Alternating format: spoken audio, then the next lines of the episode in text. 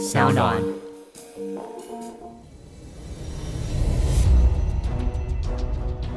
什么是正义？什么是真相？跟着台湾剑士权威阿善师，重返那些离奇、轰动的命案现场，请听阿善师的剑士实录。各位听众朋友，大家好，欢迎收听今天的阿善师的剑士实录，我是剑士专家阿善师谢松善。大家好，我是子荣。今天呢是我们在三级警戒疫情之后的第一次远距录音呢，所以可能在音质啊或音量上面，可能不如以往那么的清楚，也要请大家多多见谅了。不过呢，最近呢在网络上面看到了很多 Apple Podcast 的留言，越来越多的网友会敲碗来请我们谈谈其他的一些不同的案件。那现在目前的清单呢已经有一大排了，请大家再稍等一下，我们在后续呢会安排时间帮。帮大家呢来回复这一些的案件内容。那最近呢，我常常哦在找一些节目资料啊，或者在写这个脚本的时候，我自己身旁很多的朋友都问我说，做这个阿善师的见识实录的节目，到底会不会害怕？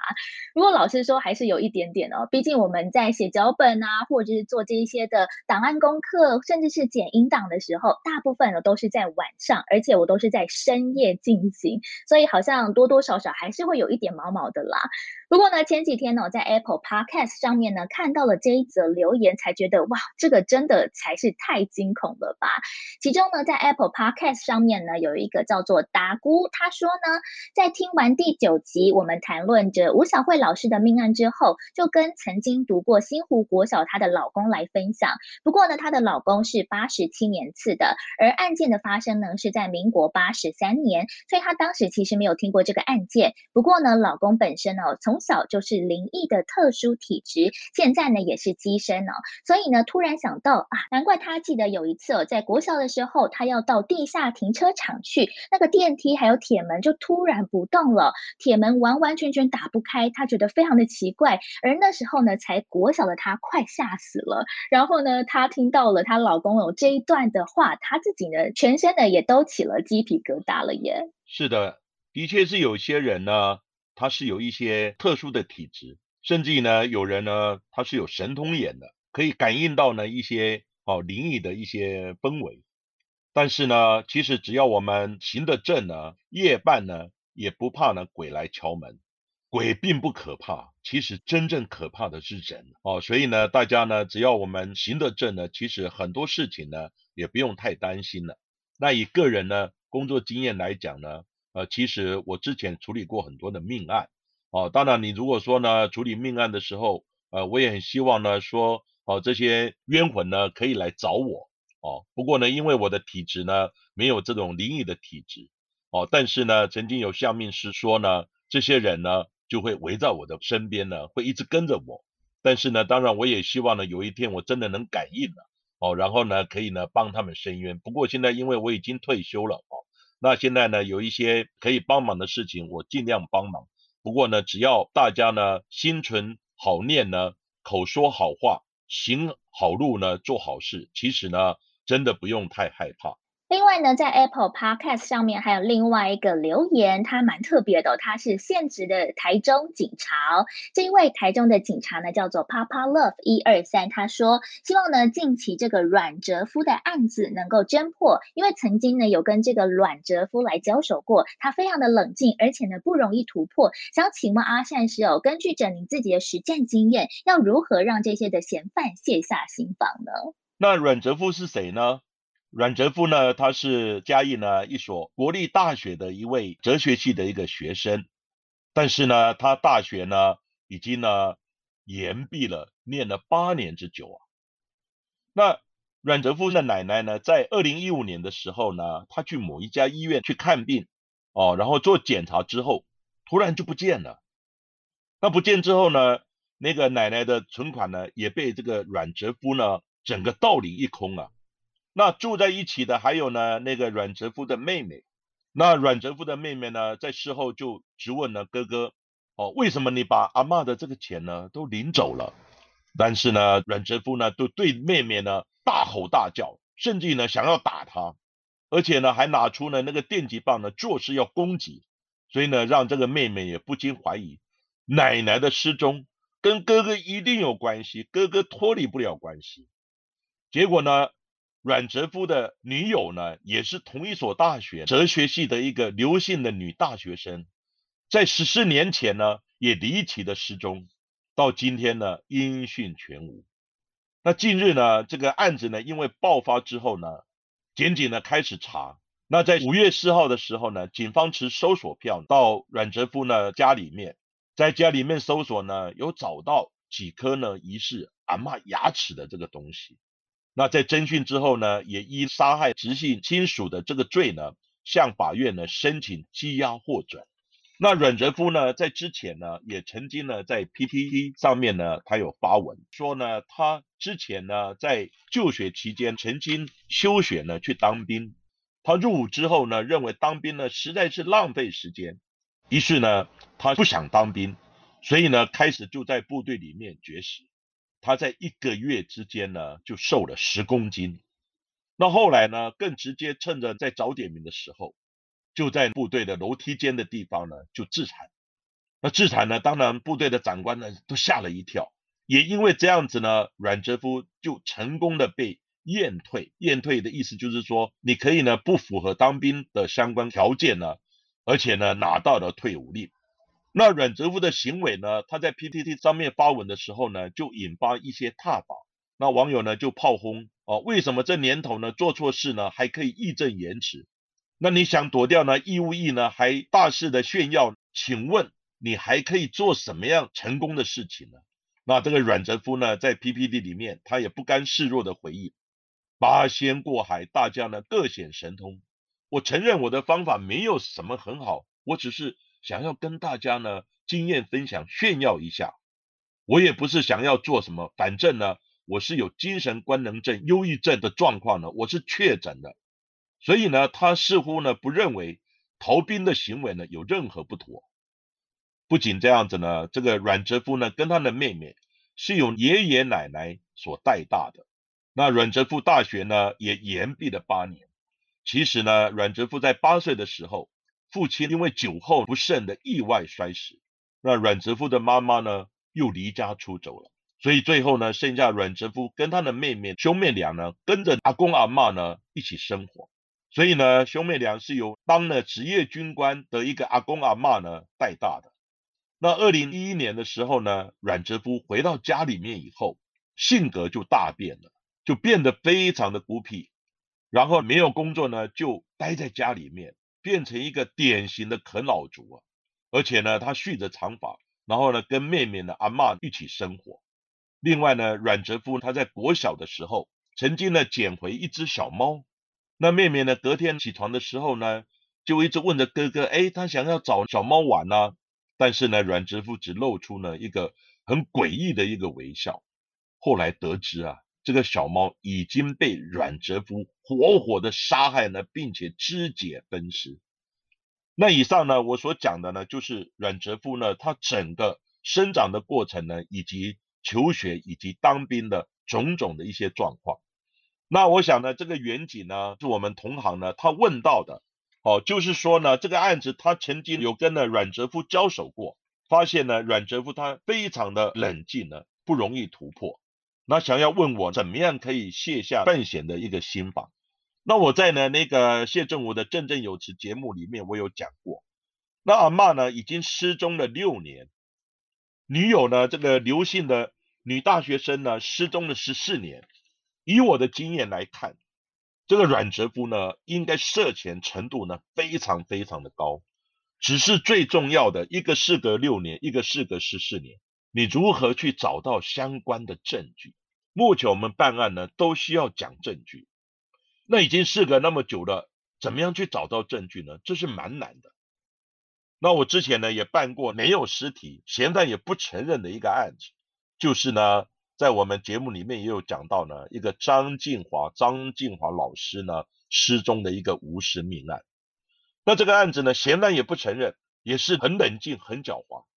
不过呢，这个案子因为在案发之初呢，我们就掌握了一些相关的现场，还有呢一些作案的可能一些交通工具等等。所以呢，我们有找到血迹，甚至于在后行李箱呢找到一个异常的滴流状的血迹，而让呢嫌犯没有办法狡辩。然后这个案子呢，最后法官也问我两个问题。第一个问题是说张老师死了吗？我说我不知道。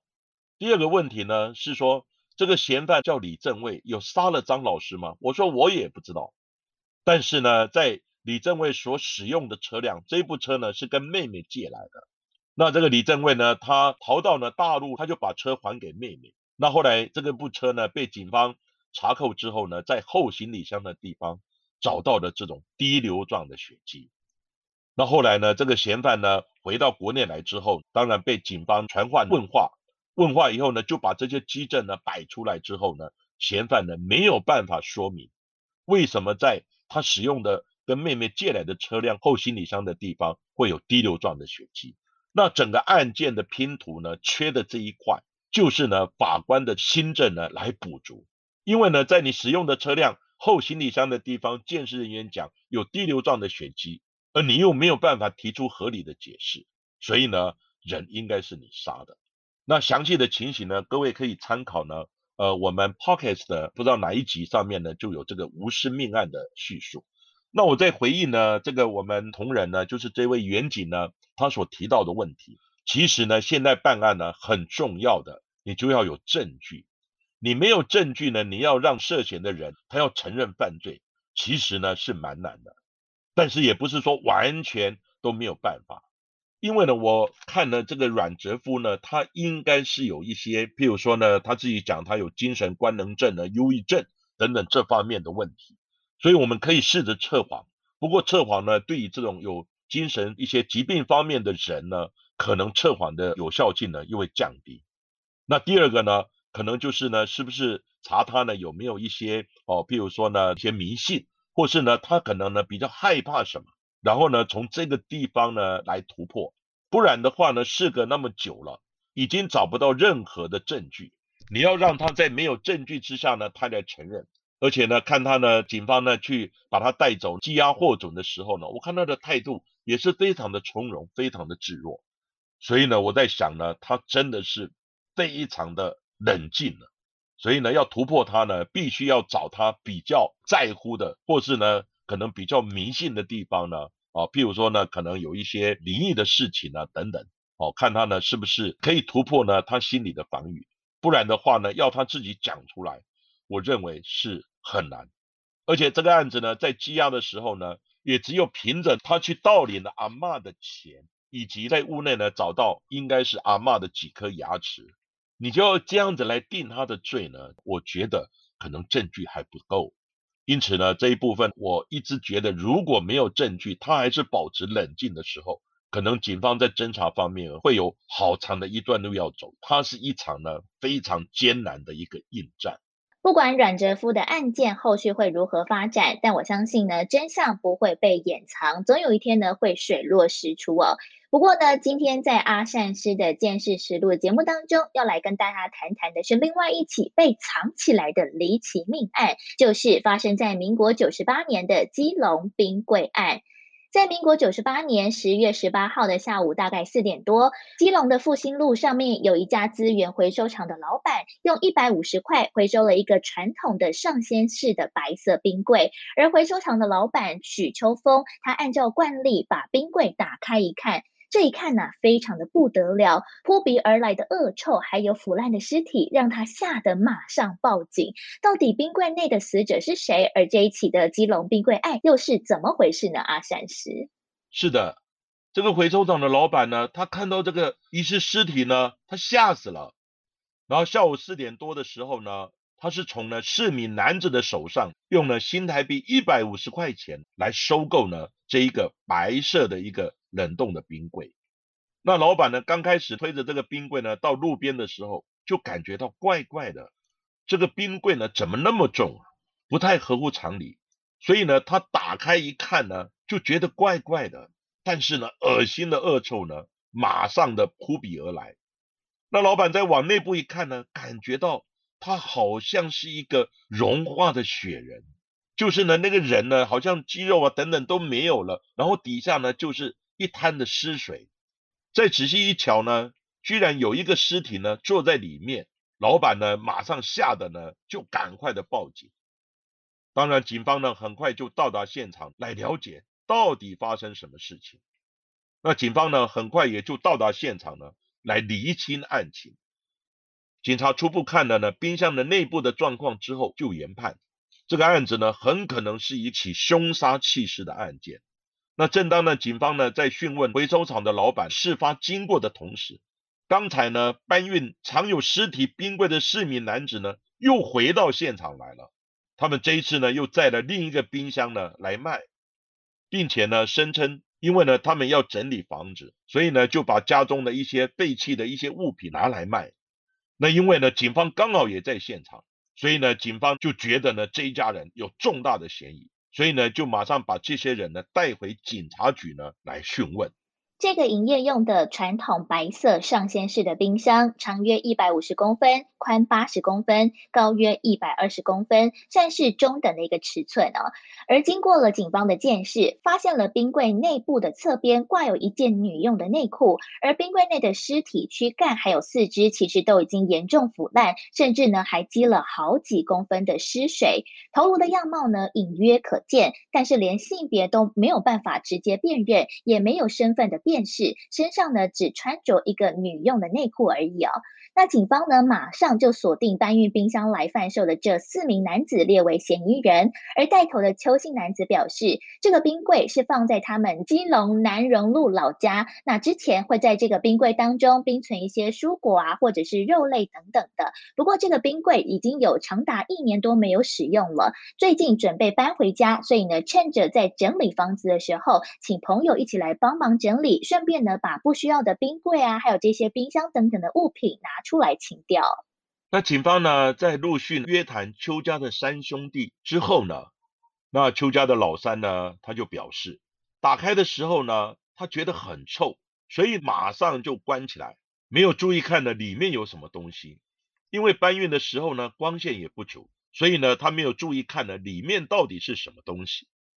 那邱家兄弟呢，也很不解的，他们说道。这个冰柜已经多年没有使用了，而且也没有插电，不清楚的里面为什么会有一个尸体呢？后来呢，也根据呢检察官的调查，穿着呢女用内裤的死者，他身高呢约一百五十公分左右，双手呢抱脚，然后呢双脚她是弯曲的，仰躺在呢冰箱之内，推测呢死亡的时间大概是两到四个月左右。不过因为呢尸体严重的腐烂，难以呢。判断呢是男还是女，但是呢死者已长出了智齿，所以呢初步研判应该是属于成年人。另外呢根据鉴识的结果，冰柜呢最下面一层呢它放的是木炭，然后木炭上面呢还铺了一层灌篮高手的全套的漫画书籍。那死者呢他是仰躺在呢这个漫画书的上面。那这个腐烂的尸体呢，除了仰躺在满是湿水的冰柜之外呢，另外呢，它的旁边还放有充电的电池式的台灯，另外呢，一瓶喝的只剩下呢十 CC 的一个高粱酒瓶，还有呢有香烟、打火机，而冰柜的泄水孔呢也接了一条瓦斯软管，因此呢，他们也不排除呢是引瓦斯自杀。不过呢，这些不合理的内部摆设也让警方呢伤透了脑筋，不知道是怎么回事。他们想，如果是杀人后要故布疑阵，也未免太费事了吧？不过呢，杀人的凶手真的是邱家的三兄弟吗？如果真的要杀人灭口，又怎么会把装有尸体的冰柜拿来变卖，甚至呢还搬了第二个冰箱来到回收厂呢？所以呢，警方马上对于邱家人展开了调查。发现邱家位于南荣路的老家，其实已经闲置了八年之久，里面堆放了一些包含了冰柜在内平常用不到这些杂物。不过呢，就在民国九十七年的十二月，屋主的邱姓兄弟经过他的水电工朋友的一个介绍，把这间房子租给了一位来自东部、绰号叫做阿发的男子哦，而且呢，房租非常的便宜，只算他三千块而已。不过这一名的房客阿发呢，他其实有着毒品的前科，竟然。呢，他只付了第一个月的房租，第二个月的房租付不出来，居然用毒品来抵房租。诶但是呢，在九十八年的二月份开始，其实呢，邱家的兄弟就开始找不到阿发，就像是人间失踪了一样。邱家人想说啊，没关系，他可能只是落跑不续租房子而已吧，也没有特别的理会。直到了十月份，他们想说这个房子已经荒废了那么久，想说要搬回来住，所以才开始在这边打扫、回收这些不需要的物品。那也经过了警方的证实，在这个房子的外头的确还停有阿发的摩托车，所以警方相信他们是把房子租给阿发的这个说法。不过呢，依然将邱家人列为本案的重要。关系人是的，呃，原本呢是朝向呢谋杀案来侦办的警察的办案人员呢，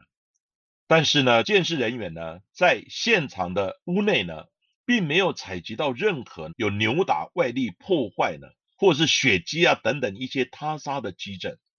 那他们也在屋内找到呢阿发所有的身份的证明文件，因此呢，警方开始呢将目标转向了这名失踪的男子阿发。到底发生了什么事情？不过很诡异的是，在阿发的这个房间的窗户、墙壁以及呢两扇门上面呢，都贴满了各式各样的符咒。那到底呢，为什么会有这么奇怪的布置呢？后来经警方调查，原来呢是阿发呢刚搬过来不久呢，他就曾经呢跟屋主呢邱家人说：“你们租给我的房子好像不太干净呢。”让他呢非常的害怕，警方呢也开始呢找寻呢跟阿发呢有接触的人来问问看，结果邻居也提到呢阿发平常的行为呢也非常的怪异，常常呢会跟他们说呢他有看到鬼耶，然后呢也发现呢他有时候会在家里的附近呢到处的闲逛，另外呢跟阿发曾经有接触过的一位机车行的老板呢，他也曾经呢跟警方说呢。阿发曾经呢跟他提起来说，他住的地方呢家里面好像有鬼耶，让他非常的害怕。所以呢，他平常呢不敢睡在床上，他都睡在呢旁边屋主呢留下来的冰柜里面，在冰柜里面呢也就睡着睡着就习惯了。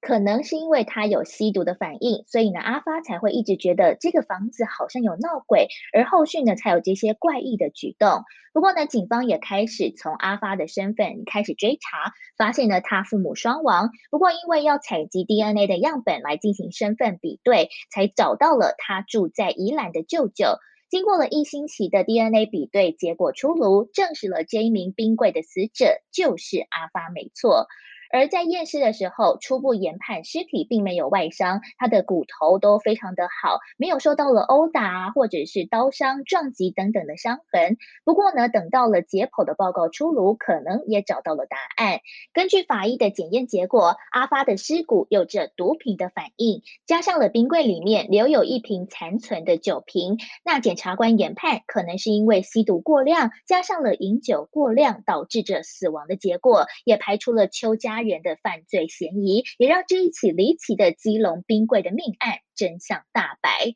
不过呢，其实冰箱还有冰柜，除了是储放食物非常好的一个器具之外，其实我自己认为哦，可能也是凶手藏尸非常好的一个地点。那想请问阿善师，如果呢把冰箱或者是冰柜拿来藏尸，这样子理论上面是可行的吗？当然是可行的啊。后来呢，也曾经呢有发生过一个太太。把先生杀了，杀了以后呢，后来就放在冰柜里面呢，几个月之久啊。所以呢，因为冰柜呢，它本身呢就是冰存哦一些食物啊、肉类的地方呢，而且呢，它的温度比较低，所以呢会减缓这个尸体的腐败呢，甚至于不会让臭味呢外漏。所以呢，冰柜呢理论上呢是一个很好藏的这个尸体的地方，但是你这个冰柜呢，你藏久了。人家会有时候要拿东西啊，等等啊，自然很快就会发现，除非这个冰柜呢只有你一个人在使用，这个家都是呢自己家人，那大家呢也都知道这个冰柜里面藏有什么东西，而不去打开它。那其实呢，这个案子呢，我也觉得了，哦，应该呢是吸毒过量呢，加上饮酒导致死亡的结果。因为呢，根据呢勘查资料显示，这个冰箱呢其实没有密闭。它假设盖起来还是可以推开，而且呢没有完全密封，而且呢里面也没有反锁的机制，所以呢你还是可以从里面推开。如果呢你可能是冰箱盖起来，结果呢你里面推不开，当然有导致死亡的状况。